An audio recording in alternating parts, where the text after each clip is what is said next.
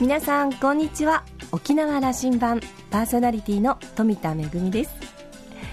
南フランスにある町アビニオンで開催されていたアビニオン演劇祭オフに、えー、沖縄県からの派遣で行ってまいりまして公演を20回行って帰ってまいりました。あの私もいろんな、えー、国で公演をさせていただいたことがあるんですけれども20回公演っていうのはこれまでのあの最長で、えー、こんなに長い期間、えー、海外に滞在しながら共同生活をしながら、えー、講演を行ってきたというのは本当に初めての経験でたくさん勉強になりました。毎日がまるでジェットコースターですごく嬉しいことがあったかと思うとちょっと問題が発生したりもういろんなことが目まぐるしく起こってでもそれをみんなで乗り越えて無事に公演を終えて帰ってきました。公演のご報告はめぐみのあしゃぎだよりのコーナーで詳しくお届けしたいと思います。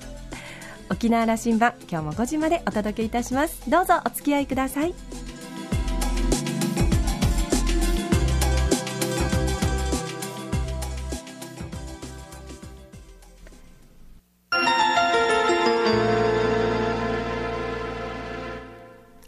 那覇空港のどこかにあると噂のコーラルラウンジ。今週は株式会社沖縄物産企業連合代表取締役社長の羽地智明さんとラウンジ常連客で沖縄大学地域研究所特別研究員の島田克也さんとのおしゃべりです。羽地さんは1964年生まれ那覇市のご出身です。流通業界勤務の後2002年に沖縄物産企業連合へ入社しまさに沖縄物産の全国展開の第一線を歩んでこられており2013年からは同社の代表取締役へと就任しました。創業時の経緯や事業への思いそして社名に込められた思いなどについて島田さんと語り合っているようです。それではどうぞ。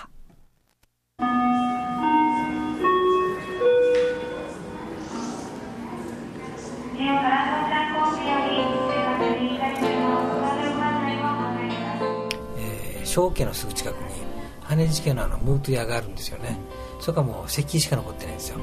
そこに一応ずっとあの通ってたっていう話があるんで、まあ、間違いないと思ってるんですけどただ不安なのはその家系図が今一部あのあちゃんとしたないっていうのがね思って今後私の時代にできたらそれをですねあのちゃんと作りたいなとあの羽地長州のムート屋に、はい、えー、ご先祖さんというか皆さん通ってたということが伝わっている。そう私の親父のあの、えー、お姉さん方っていうのがそうだったっていう話を聞いてるんで。そしてこの羽地の超朝まではついている皆さんが多い。そうです。ね。はい。あの羽地長州といえば、はい、1600年代この琉球王府がね、はい、大変こう財政が苦しんだ時に、経済的にこうあの停滞した時に、改革をした人とい。うことで、はい。えー伝わっているわけですけども、はい、私としてもですねやはりあの最初はですねこの羽地長州っていうのはやっぱりなんていうんですかね名前が大きすぎて、うん、すごい重荷にもね、うん、なっててあのなんていうんですかねどうなのかなと思いもしたんですけど逆に今あの会社を経営する中でですねあの、まあ、それがもしねあの在代から伝わってるっていう自分の中にあるんであればですね逆にいい形でですねあの会社を逆に変えていきたいというのを思ってですね逆に今この昔の重みだったのが自分の逆に心の支えにもなってますかね、うん、この羽根長州っていうのはですね。あのまあ1年代表になって、はい、えー、この遺伝子がね、はい、こうこう湧き立ってきてる頃かなと。そういうことですかね、はい、そうですね、はい、そんな意識に立ってきてますよね、はい、会社もですねなかなかですねあのこの経緯もありながらなかなか沖縄のためにっていう思いかいあの思う会社ですからでも簡単にあの儲かる会社ではないわけですよね。でもそれを、えー、じゃあ商売だけで、えー、見た時に儲かれ儲かってるだけでいいのかとかそうじゃなくて沖縄の理念もですね文化も歴史も伝えながら、えー、ちゃんと経営できるっていうのが企業連合かなと思ってますので。あのぜひ今日はラジオを聴いてる人にこの沖縄物産企業連合とは何だということを伝わるような話を聞かせてもらえばなと思うんです、あのえー、こういうふうに多分あの一般消費者、はい、あのまあ、ラジオ聞いてる人は、はい、物産公社と物産企業連合と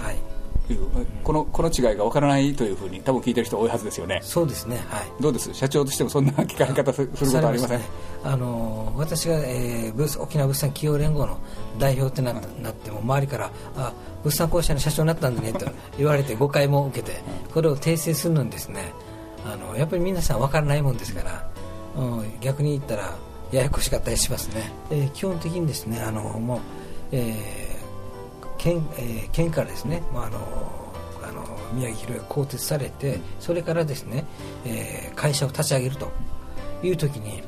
例えばあの物産公社の、えー、ほぼ管理職ですよね、えー、管理職がもう私その当時はいないんで分からないんですけど、えー、1415名ぐらいですかね、えー、辞めまして、えー、企業連合の会社に入ったということで。で観光がみんな辞めてですねある程度、えー、企業連合の中に入ったということで立ち上げてますね。で私みたいに外部から入ってくる人もいてですからあの頃はですねあの沖縄物産を、えー、全国に広めようというのが趣旨なんですけど政治から見てそうなったもんですからそれではいけないと。民間の力でですねあの沖縄物産を広げようということでですね、えー、なんて個人、えー、法人含めて、えー、61名の株主がですね出資をしまして、えー、そこに資本金と蓄えてですね会社を立ち上げたというのが経緯でございます、それではいけないとあの今羽根さんおっしゃったのは、はい、こう物産公社とい。うのが、はい、えー、こう政治や、はい、あんまり行政の理屈だけで、やっていてはそれではいけないんだという意味のこと。そうですね。その民間の声はそうだったと、こういうことなんですね。そうですね。はい。そう思いますね、うん、えー、実際にはですねあのすごい伸びてましたから、うん、えー、そのままであればみんなあのそこ物産公社を応援したと思うんですよね、うん、ですからそこにあの唯一のあの第三セクターで黒字を経営したという経緯もあってそこのやっぱり天下りに多分許せなかった方々が逆にあの出資もしてくれたんじゃないかなと思いますけどね、えー、民間企業からの出資。今その頃スタート時で何社からの出資だったんでしょうね、えー、ほぼですねあの変わらないと思うんですけども、えー、やっぱり60名近くがそうですね578名がそうだと思いますけどあの物産公社というあのそこもその広岩イズムの組織があって、はい。はい、あの沖縄の物産を全国に展開という企業とやって、はい、で2001年にたもと分かって物産企業連合できたと、はい、その頃は、あのまあ、要するに力が分散したわけですので、全体として、えー、売り上げが落ちるかと思ったら、実はそうじゃなかったんですよね。そうなんですね。あのまずですねあのうちもですねやはりあの目標がですね物産公社に追いつけ追い越せが大きなテーマでしたのではっきりとした目標があったんです、ね、ありましたね。もうそこにあの従業員みんなですねあのもう一生懸命一心不乱に働いたんですよね。それはっきりとした目標があると人は燃えますよね、はい、そうですね。もう本当にそうだったと思うんですよ。すごい活気がある会社で、はい、多分その頃物産公社もですね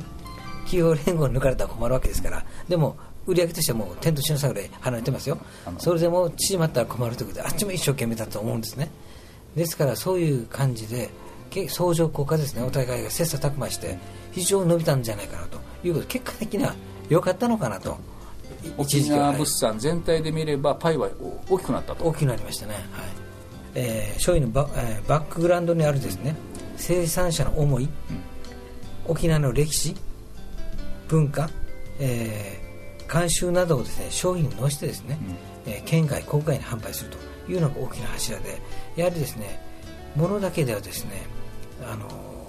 売れないっていうかですねそこにこのストーリー性があるから物が広がっていくわけですからやはり沖縄としては琉球王朝時代からある大きな歴史がありますからそれと一緒にですね伝える、えー、義務があるのかなと企業連合にはそう思ってます、あのそれを前面にとで、えー、万国診療とい。う、はい、あのまあ、沖縄のこれ琉球の理念、はい、あのそこに立って、えー、自立経済を実現していくんだと、はい、ここれが物産企業連合の、あのまあえっと、役割なんだとい。うことをおっしゃってると、はい、そうですね。基本的にですねうちなんかが企業連合が物を売ることでですねあの物を売るっていうことはえー、結局、えー、メーカーさんから仕入れますよね。仕入れるということはこのしあの仕入れメーカーがまた生産をするために、えー、この農産物だったりいろんなものをまず仕入れますよね。そこにはまた農家だったり、そこにいろんなことを踏ま踏まえたら物産を売ることでその連携の中から雇用も生まれるしやっぱりそこで事実経済が成り立っていくだろうと、えー、会社としてですねやはり平和な沖縄があってこそ初めて、えー、ビジネスができると思ってますのでやはりそれはですねよく会社の中でもきちんとあるない、えー、平和な自立経済を目指すのが大きな柱であってやはりうちなんか売ることがですね沖縄のためになっているということがですねすごい、えー、働く従業員のですねモチベーションにつながっているのは間違いないですね。創業の思いはどうです？あの社風企業の中に引き継がれているというふうに。はい基本的にですねあの入り口はあの創業者でしたけど、うん、やっぱり2代目のあの山城和社長なんですけどねやはりその平和に対する思いはどちらかといえばですね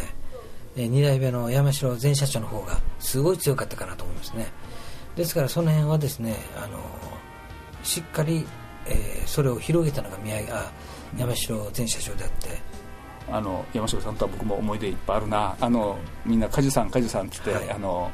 大変親しみを込めて呼ぶあの経営者でしたけど久米島出身でね。そうですね。だから大変こう政治の流れにも関心を持たれる方でね、はい、あの、はい、時折折の政治情勢にもいつもコメントをなさ出しておられましたよね。はいそうですね、うん、あのやはりですねあの、えー、山城前社長はですね基本的にあの久米島出身というのもあって、うん、やはりあのこの離島の産業がどうしたらいいのかとかいろいろですね。新しい農産物はどうしたらいいのかとかやはりこの思いがあってですね、えー、それがですね今の企業 連合を支えているのは間違いないんですね。実際にあの久米島で、えー、5年前にあの赤土の会というこの生産者グループを立ち上げてますね。その時にですねあの本当に当初は5名からスタートした生産者グループですね。で実際に何を作っていいかも分からない。久米島にはサトウキビしかないと。でそこにあの働く若い人が働く仕事がないと。それをどうにかしないといけないのが多分入り口だったと思うんですけど。それがですねあのどんどん広がって今23名ぐらいの生産グループになってますけど。それはもう前社長がしっかりですねそこに価値があるということでやったことが今成功になってつながってそれが今の企業連合の、えー、柱になっているのは間違いないですよね。名のごとくというか、はい、あの、なんか体を表していると思うんですけども、はい、どんな思いがこもっていますかね、えー、基本的にですねあのやっぱり企業連合というからにはですね、やはりあのうちの先ほど、えー、お話しした株主今61名いるんですけどもこの株主の皆様はですねやはりメーカーの方だったり一般の方でもあるしありますしやはりですね沖縄の思いが、えー、思った人々がですね、えー、物産企業連合に出資をしていただいているということですからその、えー、出資しているあの沖縄の生産者だったりあのメーカーだったりそういう方々のですねの思いの共同体だと思ってますのでその柱として企業連合が表に出させてもらっているという形であってやはりみんなの思いを背負ってですね、えーえ、県外郊外に販売していくというのが基本の柱ですからそれはあのうちがメーカーではありませんのであのやっぱり十分代表しているのが企業連合であるだけなのかなって気もしてますね。あのこれまあ沖縄らしい話かもしれませんけどもどうしても中小で零細でという企業グループでずっとやっていたと、はい、そこから外に向かっての商売を始めようという時に、はい、そうやってみんなでまとまってということが必要だったと。これ、ね、この30年ぐらいで気づいてきたってことですよね。そうですね。はい。それをあの体現しているというような理解でいいですかね、ね、はい、あの やはりですね企業連合の立ち上げの時にはやはりあの連合を頼ってですね、うん、あの県外に販路を拡大した、えー、メーカーさんもいますけどもそれが逆に成長してあの大きくなってですね自前でもできるようになっている企業もあります。それに関してはですねあの企業連合も卒業して自前でやってますから逆に言ったら歓迎することではい、大いに結構で、ね、いいんですね。それで、はい、あのどうのこうのはないわけですね。そうですね。基本的にそこはですね、やはりあの、えー、力をつけたということですから逆にありがたいことであってでも企業連合にはですねまだ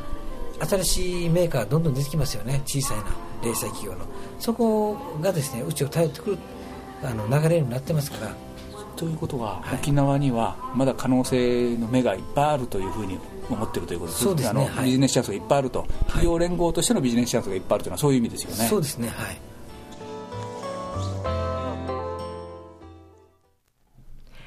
羽地さんのお話、どうやらあのご先祖様は、あの羽地長州の流れを組む家系ではないかということで DNA にはね、それが入ってるんですね。でも、その、えー、まあ、重荷だったことが今は支えになっているというお話、とても印象的でした。えー、島田さんはお話を終えて、えー、創業者の宮城博岩さんや2代目の山城果樹さんという大変個性的な経営者の後を継いだ羽地さんは、そのプレッシャーも大変、えー、大きいと思いますが、それ以上に沖縄物産の全国へへの、まあ、販路拡大に対する、えー、情熱、並々にならないものがあります。でも、実際に会うと優しい感じの人なんですよ、と言ってました。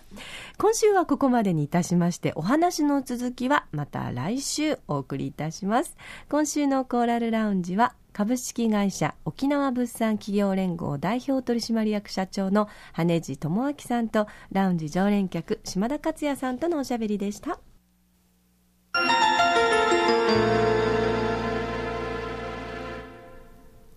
めぐみのあしゃぎだよりのコーナーです、えー、フランスのアビニオン演劇祭の公演のご報告をしたいと思います、えー、沖縄からですねまずは羽田に飛んでそれから羽田の深夜便で、えー、フランスのシャルル・ド・ゴール空港パリに降り立ちました。そこからさらに、えー、港町のマルセイユ空港まで国内線に乗りまして、そこからさらに えー、今度は、えー、車に乗り換えまして、1時間ちょっとでアビニオンの街に到着いたしました。えー、アビニオンのあの中心街というのは大きな、まあ、城壁に囲まれていまして、街全体が。その中に、えー、かつて、あの、現在はあの、バチカンにいらっしゃる法王がいらっしゃった時代があるんですよね、アビニオンに。なので、えー、その法王がいらっしゃった時代の建物が今でも残ってまして、え、法王町、そしてその前に大きな法王町の広場があるという街なんですけれども、そこにですね、まあフランス国内だけではなくて、もう世界中からもうありとあらゆる舞台パフォーマンスが集まってくるんですね。まああの演劇もそうですし、ダンスもありますし、サーカス、人形劇、影芸にミュージカルにオペラにともいろんなのがあるんですけれども、えそこに、まあ公式部門、えまあ、インと呼ばれている公式部門があって、えそのえ、まあ、スケジュールと大体同じくして、オフという、まあ、参加する形の、え、部門がありまして、私たちはそのオフ部門に参加をいたしました。今年はですね、あの、アジアからの参加も大変多くて、あの、沖縄からは私たちだけだったんですけれども、日本本土から、それから韓国や、え、中国からの参加もたくさんありました。まあ、とにかく数が多いので、まずは私たちこういう講演をしてますよっていうのを知ってもらわないといけないんですよね。あの、公式プログラムにちゃんとこう写真とかも載せてるんですけれども、まあもうあの、分厚い辞典みたいなプログラムになってますので、その中から自分たちの作品を選んでもらうというのは本当に至難の技なので、毎日、まあ私たちも三振を持って、それから衣装を着て街に繰り出しまして、街頭パレード、そしてパフォーマンスをするわけですよ。ちょっとしたスポットがあると、そこで5分ぐらいちょっと歌三振をやって、ちょっとだけ踊りをしてとか、ちょっとエイサーをしてみたいな感じにして、で、あの、その場所でみんなにフライヤーを配って、ぜひ、あの、私たちの公演見に来てくださいね、ということで交流をして、そしていよいよ公演となります。私たちの開演時間がですね、夜の10時15分だったんですよ。これすごいと思うんですけれども、一つの劇場を、あの、いろんな団体で、えー、借り切っていくんですけど、私たちはちなみに、えー、確か6つか7つの劇団で一つの劇場を借りていたので、その中の一番最後の時間なので、私たちは夜の公演でした。ただまあ、あのね、もともと沖縄で、あの、夜型生活を見て送ってるので、あの、そんなに大変ではなかったんですけれども、ちょっと大変だったのは、暑さですね。あの、沖縄の暑さに慣れてるとは言っても、ちょっと違った暑さで、もわっとした暑さで、湿気はないんですけれども、かなり暑くて、連日、えー、30度超えで、一番暑い時には39度という そんな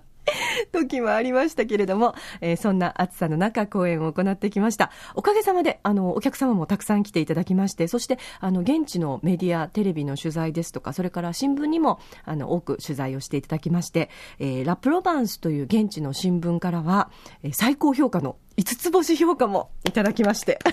みんなで、えー、お祝いをしましたけれども、えー、9月にはですね、えーまあ、凱旋公演という形で同じこのボトルメールという作品の凱旋公演を行いたいと思いますのでまた詳しくご案内したいと思います。めぐみのあしゃぎだよりのコーナーでした。